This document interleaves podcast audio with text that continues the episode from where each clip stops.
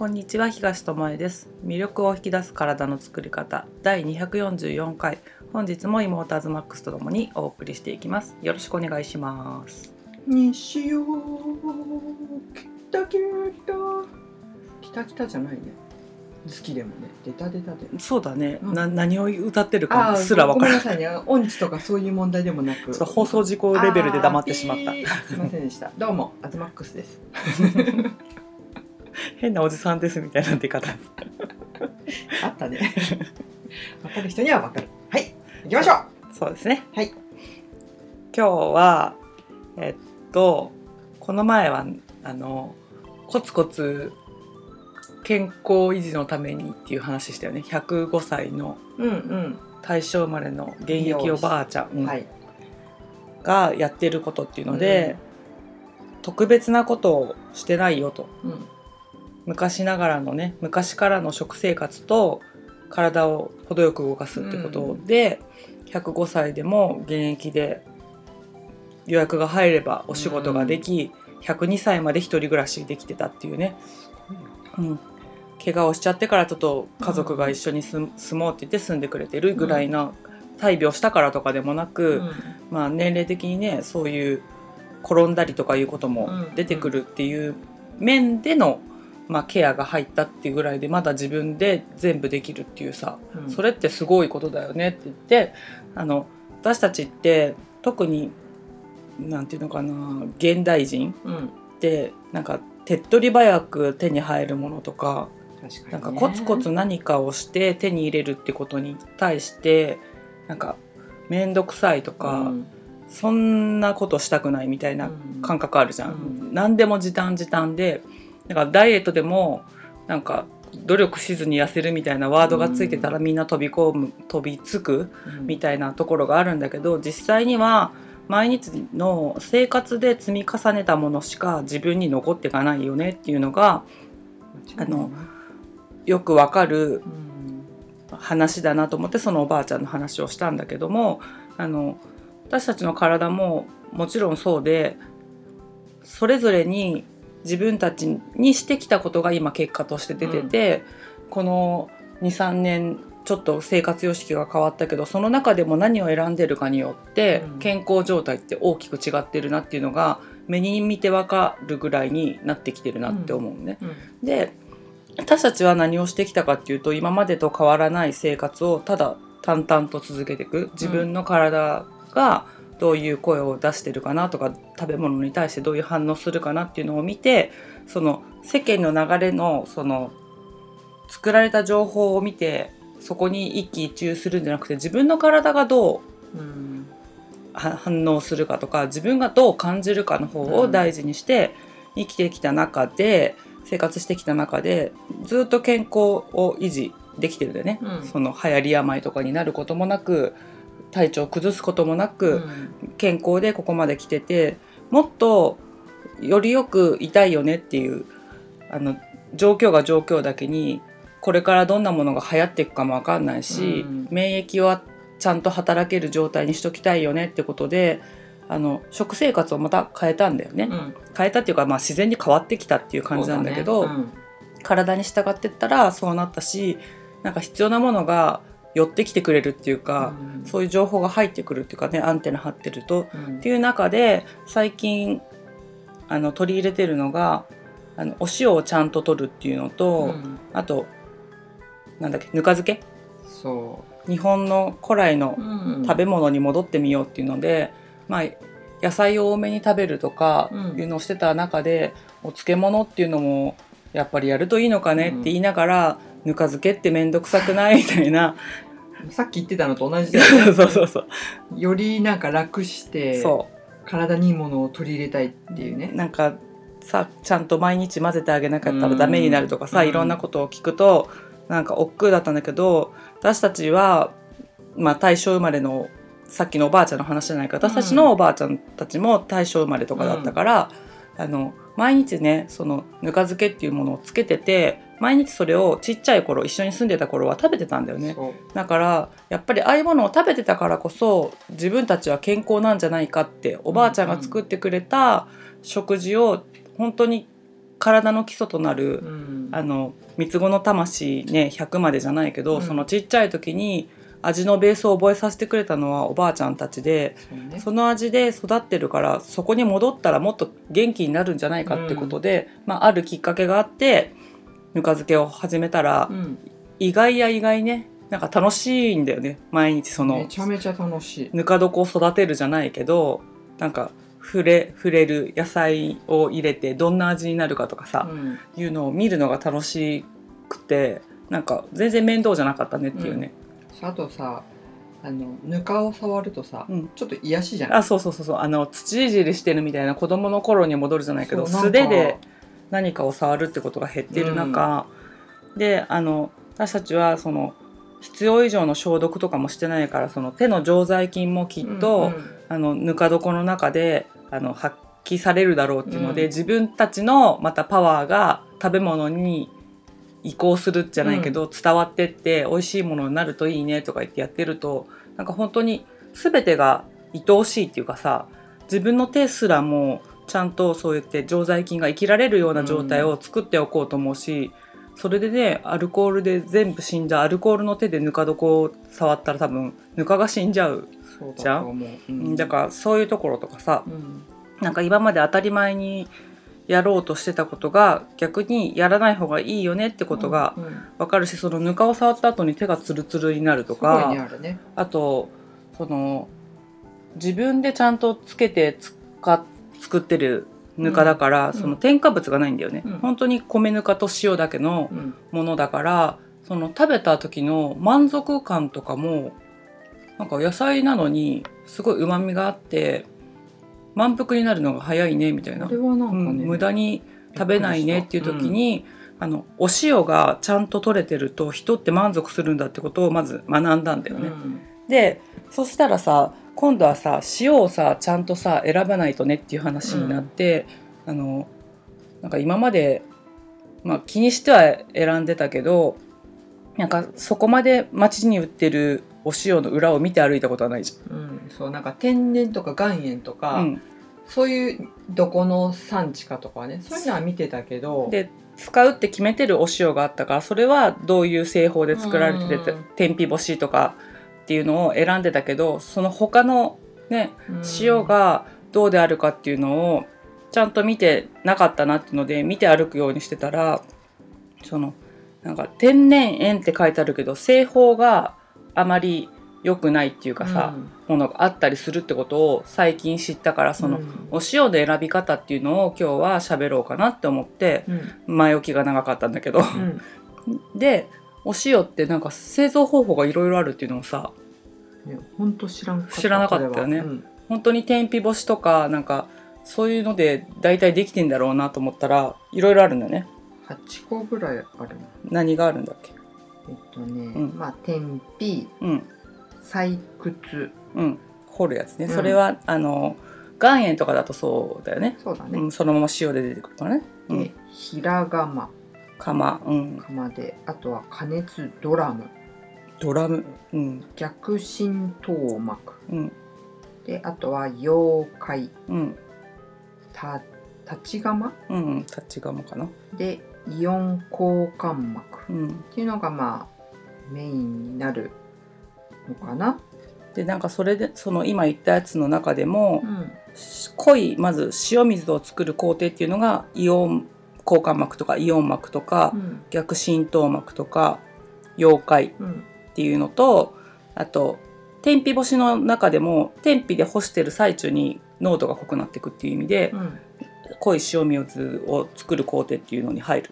でで塩を今度結晶化させるうん。今の濃い水を、濃い塩水を結晶化させる工程が平釜だったり立ち釜だったり噴霧乾燥ってあの霧吹きみたいにさあ乾いた空気の中にさせるやつとか加熱ドラムだからあれだよね。ドラム式乾燥機みたいなーね水をジャバジャバやってると多分塩になっていくっていう工程とかがあってあと塩の形状を整えるのが乾燥粉砕生成ああ焼くやや焼いて小なんて言うんだろうね。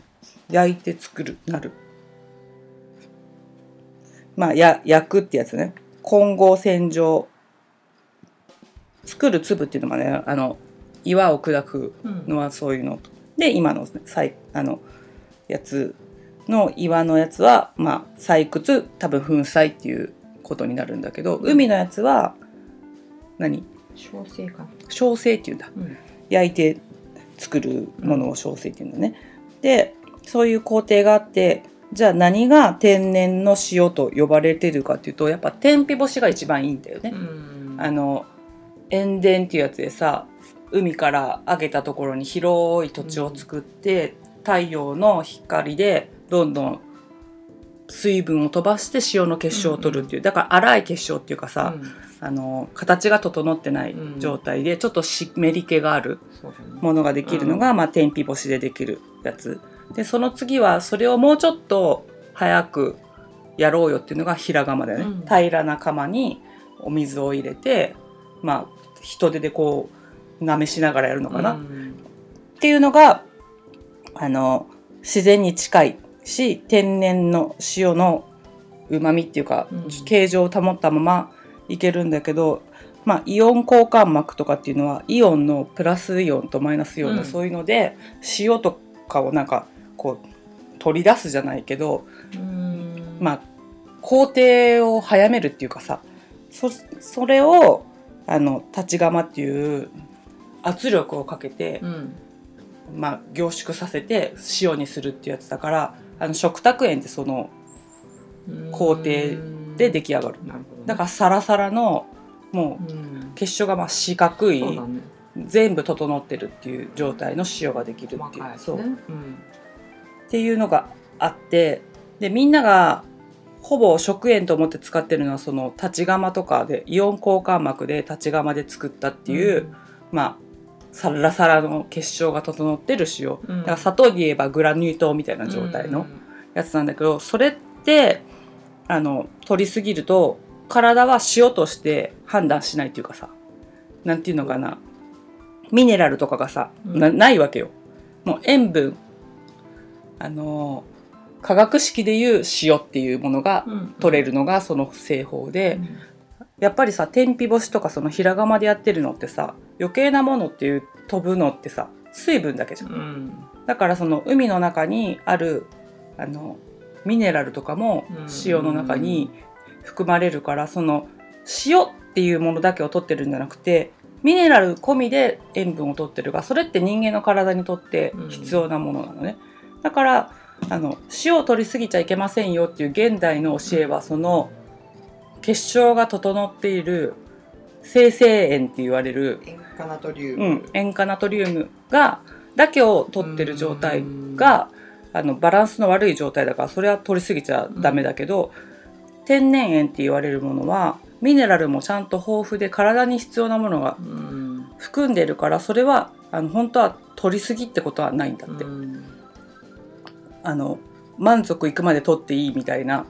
でその高血圧になるからさ塩控えましょうとかいうのあったけど、塩分が体に足りなくても高血圧になるっていう、なるね。うん。あの人間の体って不思議で多くても高血圧になる。少なくても高血圧、うん。だから程よくやっぱり必要でで体の大きさによっても違うしその人のね体の中の水分量によっても違うし、あの適正量っていうのがその数字で1日 10g までとかさ決められるものではないよっていうことをうん本当は知っといてほしいし必要な時はあのたくさん取っても全然大丈夫って言われたの。ようんでその時にあの裏の製法が重要になってくるから今言ったみたいなあの立ち釜とかイオン交換膜とかそういうもので作られた生成塩を買わないようにしてもらいたいし、うん。でもなんかさ表のパッケージにはさ日本の海の塩みたいなのでさ、なんか本当に天然っぽい名前がついてたりするんだけど、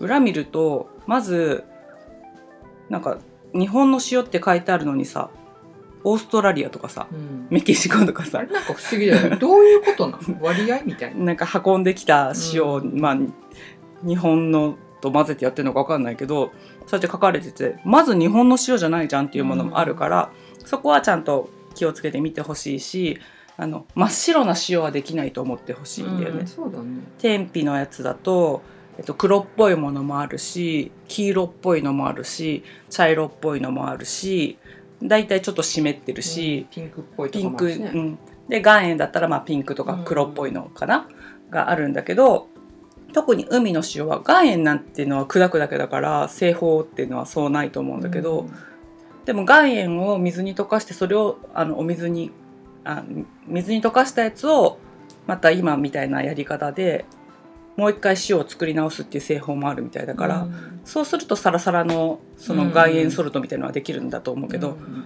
ロックになってるやつとかその粉砕しただけのやつだったら、まあ、岩塩はそのままのミネラルが含んだ状態でできてるうん。から、まあ、岩塩だったらそういうものを選んだ方がいいし海の塩だったらそうやってサラサラじゃないもの。まああの焼き塩とかだとその製法が良くてサラサラになってるものもあるから、うん。全部が湿り気があるとかではないんだけど、まあパッと見の選び方としてはそういうものだし舐めた時にショパっていうだけじゃなくてうん。うまみがあったり甘みがあったりとかいうものもあるし、うん。生成塩でもうまみをつけた水から作ってる塩もあってそれはあのうまみを逆につけてるからそれはまた違うのね。だからあのいろんな塩の裏を見てもらってあの判断していくしかないんだけど大概安いよね。そうなの。キロ100円とかさ200円とか。でも高い塩をこの前見たんだけど高い塩でも製法がえってやつあるんだよね。ね。うん、うん。だからその原料が高いだけであの製法がさその古来の塩を作る方法じゃないのでやってるとなんかもったいないことになってるものもあるからし人間の体に入った時に生成塩と変わらないようなさ働きをするものに高いお金を払う必要はないじゃん。からそこはやっぱり表の表示だけじゃなく裏の表示を見てほしいなっていうところだよね。うん。そうだね。だから本当同じ塩と思ってうん。取ってても知らずにね、うん。本当に天然の塩とうん。塩だったと思ってたのに化学物質っていうかを取ってるってことじゃん、うん、そうだね。うん。それってやっぱすごくもったいないし本当健康のためにって思って選んだ塩だと思ってたやつがうん。っていうことが結構あるから、本当ね騙されちゃダメよね表にね、そう。うん。で今はちゃんとその製造工程っていうかさどういうふうに作られたかを書かなきゃいけないっていうのになってるから今の段階ではね、うん。法律が変わったら分かんないけど今はそうやっていい塩かそうじゃないのかっていうのを見分けられるしあとはその結晶の状態でも分かるから、うん。あの粒が揃ってるやつは確実にあの取らない方がいい塩の場合が多いからそこは気をつけてほしいなって思うね。ん。まあ、岩塩を粉砕して細かく同じような形状になってるものはまた別として、うん。海の塩とかあと塩湖の塩うん。湖の塩とかだとあの製法によっては違うしあと日本の塩じゃなくてもフランスとかイタリアとかそういうなんていうのかな食品に対して厳しい国のうん。塩とかを見てもらうと製法が結構ね。あの昔ながらのやつだったりして、で食べてみると美味しいし同じ、うん、と生成塩とそうやって天日干しとか平釜とかで作られた塩を同じグラム数入れて食べてみたら多分味全然違うのよ。んしょっぱっていうだけのとなんかまろやかで深みがあるねっていう味がするものとあるから、それって舌で確認しないと覚えていけないものであるからね。うん。そこは目で見て確認して自分の舌で覚えていくっていうのをやってもらいたいなって思うね。うんだから昔の人ってさすっごいしょっぱいもん食べてたの。もう保存するためにさあのさしょっぱいしょっぱいさもう塩よりしょっぱいんじゃないかっていう梅干しとかさお漬物もそうだし、そうやって保存方法として塩を使うっていうことがあって、で海に囲まれた日本で育ってる人は絶対塩が必要なのよね、うん。特にね。う、うん。海のし塩が必要。だから山の方の人はその岩塩でもいいかもしれないけど海に囲まれたあの島国に住んでる日本人にはやっぱり海の塩が合ってるっていうか、うん。体に必要なミネラルが含んでるっていうので、あの塩をちゃんと選んで取っていただければたくさん取りすぎってことはほぼない。うん。うん。相当だと思うよ そうなると。うん、天然塩であればね。うん、そうそう。そうそう。でなんかさっきお姉ちゃんが言ってさ、うん。その血圧でやっぱりさうん。大概の人が減塩減塩みたいな思うね言うテレビで相当やったからね。そうそうそう、でその塩が足りなくなっても血圧上がるんだよっていうのでさ、うん。うん。えって思うけど、うん。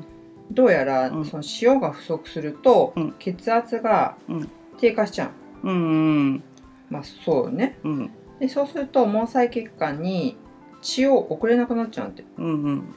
でそのまま行ってしまうと、まあ、毛細血管に血が送れないんだからさ、うん。命が危うない、んうん。浸透圧の関係でだろうねそうだね。そのダラーンってなっちゃうから、うん。その一瞬血圧が下がっちゃうってことだよね。そうそうそんでそのままだとまあ危険確なかにね。人の体ってやっぱすごくてさ心筋を肥大させてうん。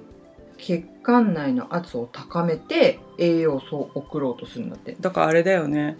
塩を取りすぎてなる高血圧とはまた違う無理がかかった違った意味の無理がかかった高血圧が起きるってことだね、うん、でそれでまあ血圧が高くなっちゃうと心、心臓にすごい負担うん。かかるんだね。う、ん、っていうのがうん。起きてしまうらしいので、まあ、減塩減塩って言ってるけどうん、それって結構危険じゃないかなだからっていう。ちょっと前に何年か前に見直されたやつと一緒でたあのコレステロールが多いから卵は食べ過ぎない方がいいって言ってたけど本当は血管の柔軟性とかうん。を得るには卵ってそんな食べ過ぎてもそんなにコレステロールが体につくもんじゃないよっていうのがうん。発表されあたったね。ね。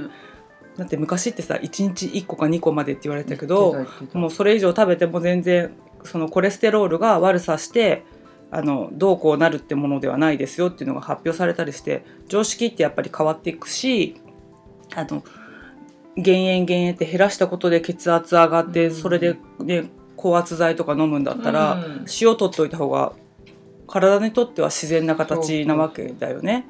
だからどういった成り立ちで高血圧になってるのかも知らないと、あのただ塩をへ減らせばいいってもんでもないじゃん。塩が足らなさすぎてさ高血圧になってるのをさらに塩減らしたらさもっと高血圧になるってことでしょ？怖いよね、うん。だからそこを一食単になんかイメージでで減塩のものを売りたいっていうさ、まあ、キャンペーンでもあるし、うん。あのもう一つあのこの関連で話すと糖尿病の人ってさ砂糖取っちゃいけないって言ってさ私が栄養士になりたての頃流行ったのがさ今では主流になってるけどさアスパルテームとかそういうのだったの？で砂糖を取る代わりにそれを取れば砂糖を取ってないことになるみたいな感じで、でも甘さは十分取れるっていうのでさ、糖尿病のさもう食事の病院で作る時にそのアスパルテームとかを入れて作ってたのね。でもさ今となってはさ人工甘味料が体に良くないってなってきてるじゃん、だからさ糖尿病のために糖を減らすことはできたけど違ったものを取って体に負担を与えるってことがあり得るうん。し過去にも起きているからあの何でもかんでも流行りみたいに作られていくけども、それによって起きてる違った病気もあるから、うん。あのやっぱ自然な形でいられるのが一番いいし昔の人はなぜそうやって塩を取ったかっていう、うん。でどういう塩を取ってたかっていうことなんだよね。お漬物もそうよ。私たちが今やってるぬか漬けは本当に塩と米ぬかしか入ってないけどスーパーで売ってるお漬物の裏見てみてくださいっていうね。うん。長持ちさせるためびっにくりしたよね。そう。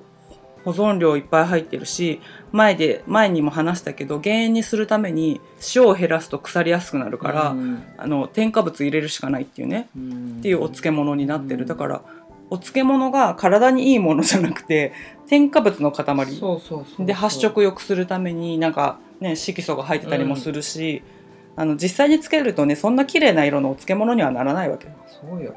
ね。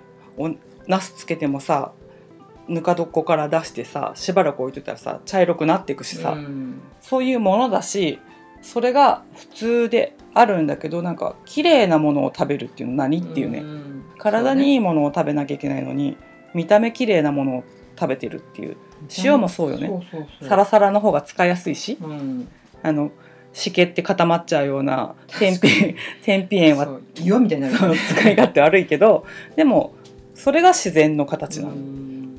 そそこに不便さを感じるんじゃなくてあ天然だからこういう不便さも起きるよねっていう、あの一手間かけることが必要ですよねっていうのが、あの大事だしお漬物だって毎日つけないと食べられないし、つけたやつ忘れてたらそりゃね酸っぱくもなるし、うん。っていうのがなんかい生き物を食べてるなって感じがするそうだね。うん。うん。永遠に同じ味じゃん買ってきたやつって、ね。期限の間は。うん。それがなんか不思議だなって思わなくなってるのがまあ現代人。うん。で昔の人はそのちょっとした味の変化でさあちょっと悪くなってるからうん。これやめとこうとか言って、賞味期限とか書いてなくてもさあの自分で判断できたんだよね。まあ家でほとんど作ってたからそれで判断するしかないっていうのもあるけど、だからなんか人間の本来のそういう機能危機管理能力的な機能も便利になりすぎて安全になりすぎたおかげでなくなってるから感覚を使って物を選ぶっていうことができなくなってきてるから、うんお塩一つでもこれはちょっと体に必要じゃない塩だなっていうのが思えない、うん。うまみがある塩のうまみすらわからなくなってきてるような状態じゃん。本当にうまみ調味料とかいっぱい入ってるさ、インスタントとか食べてたらさもうどの塩でも一緒みたいになってくると思うんだけどあの本当にシンプルなものだからこそ違いがわかるからそこはなんか試してほしいなって思うよね。うん。ね、うん。動物として本来持っている機能をうん。もっと使うべく、うんうん。こうなんでその減塩だったりさ糖分がどうこうっていう始めたかって言ったら結局さ、うん。天然じゃないものによってそうだね。添加物をたくさん取っちゃってるから、うん。コレステロールもそうだよね、違うもので取りすぎちゃってたから下げましょうよみたいな、うんうん。まあ、それ以外のキャンペーンもあるかもしれないけど、でも結局そうだよね。あの生成塩を取りすぎてるから減らしましょうは合ってるもんね。そうそうそうそう。そこは文脈としてはね合ってるから。合っていうところだし、そのあのアスパルテームとかさ、うんそういうものうもんそうだし、で、まあ、お野菜にしろそのさっき言ったお漬物の話もそうだけどさ、綺麗なものを取ることによって、うん。体の中が逆に汚れちゃってたらさそうね、それもなんかうん。悲しいけどなんとなくでイメージとして綺麗なものを口にすると、うん。なんか安心感みたいのが変に現代人的にはあるじゃん。すり込みだよね。そう。曲がったきゅうりよりまっすぐのきゅうりの方が美味しいじゃないけど。さけどさおじいちゃんとかおばあちゃんと一緒に住んでた時さ、虫に食われてるお野菜とかなんて普通にね曲がったきゅうりとかも普通だったしね。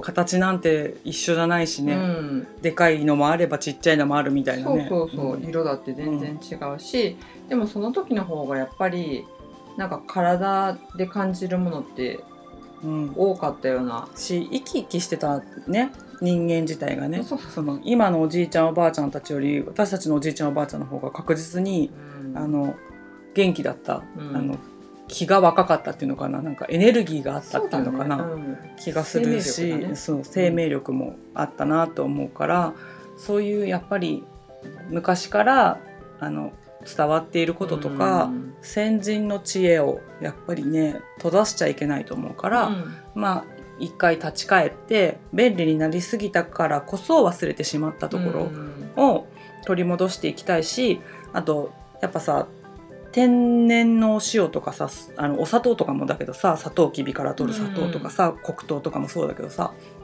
やっぱ時間かかるんだよね作るのに。だよね。だから高いから、うん。今の人ってさ高いだけで買わないじゃん。うん。だけど後で医療費にかかるねよく言うけどさことを考えたら美味しいものにお金払うのは当たり前だし体にいいものにお金払ってそういうところを残していくっうていうの、ん。だからもうさ売れないから作らなくなっちゃってその天日干しの塩っていうのも減ってんだよね。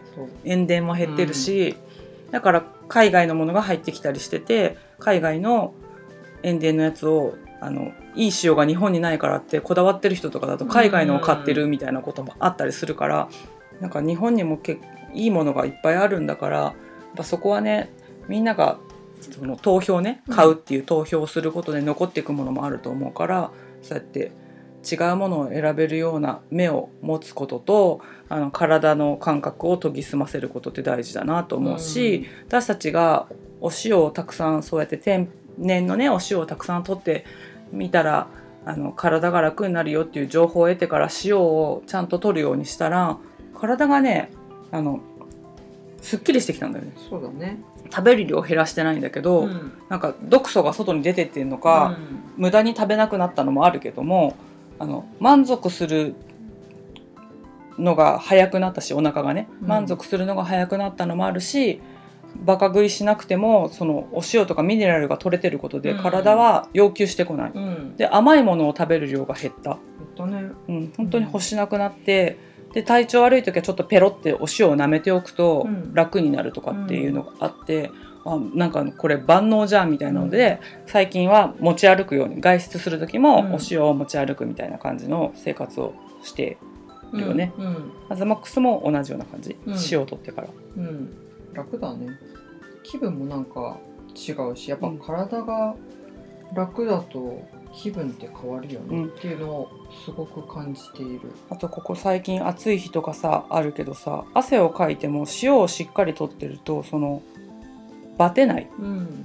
しあの暑さにも多少耐えられるようになってるっていうか、体が丈夫になってる感じはするなと思うから、まだ暑い日も続くだろうし、うん、ね。あの流行り病もねまだまだあるからそういうのにあのビクビクするんじゃなくて、うん。自分の体を整える方にあの全力であのエネルギーを注いでもらえたら未来は明るいぞってことでね。そうそうそうそうだから本当なんて言うんだろう。天然っていうか自然うん。にうん。戻ることなんだよね、うん、うん、そう。そ全てにおいてそうん。の食べ物もだし、服だってそうだし住環境だって、う、うん。なんか自然な環境かって言ったらうん。うん、だいぶ不自然だよね。不自然なものが実は多いからそれをなくすっていう意味ではなくって、本当に必要かなとかうん、っていうことうんうん。をただこう見直してみたらもっと生活って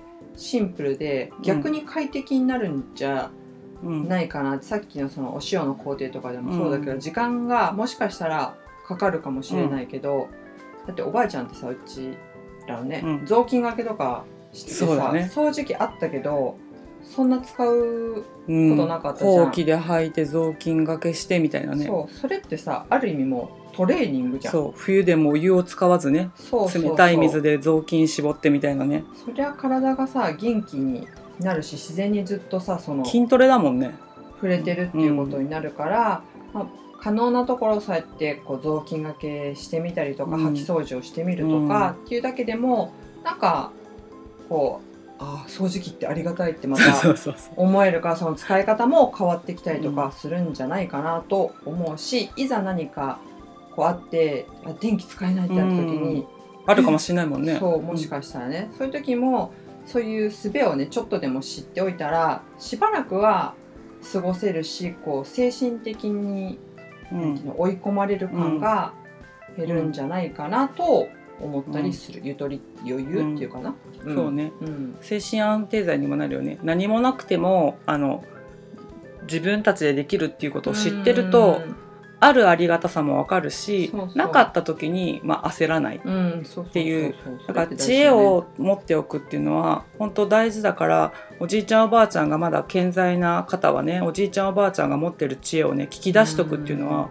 本当に必要なんじゃないかなって、うん。私たちはもういなくなって随分経つけどもっと聞いとけばよかったねって、うん今のこういう生活をするようになって特に思うからあの知恵をね聞ける相手がいる方はねぜひうまいこと聞き出してね、あの次の代に持っていけるようにしていただければなと思います。あとはまあイメージをすることが大事ね、うんうんうん。昔これがなかった時にどあうやっててたんやろか っていううんうんうん。でまた調べてみると、うん。あそれ使えるの？今もそれあるじゃんって、そうね。うん、結構なるから面白いよね。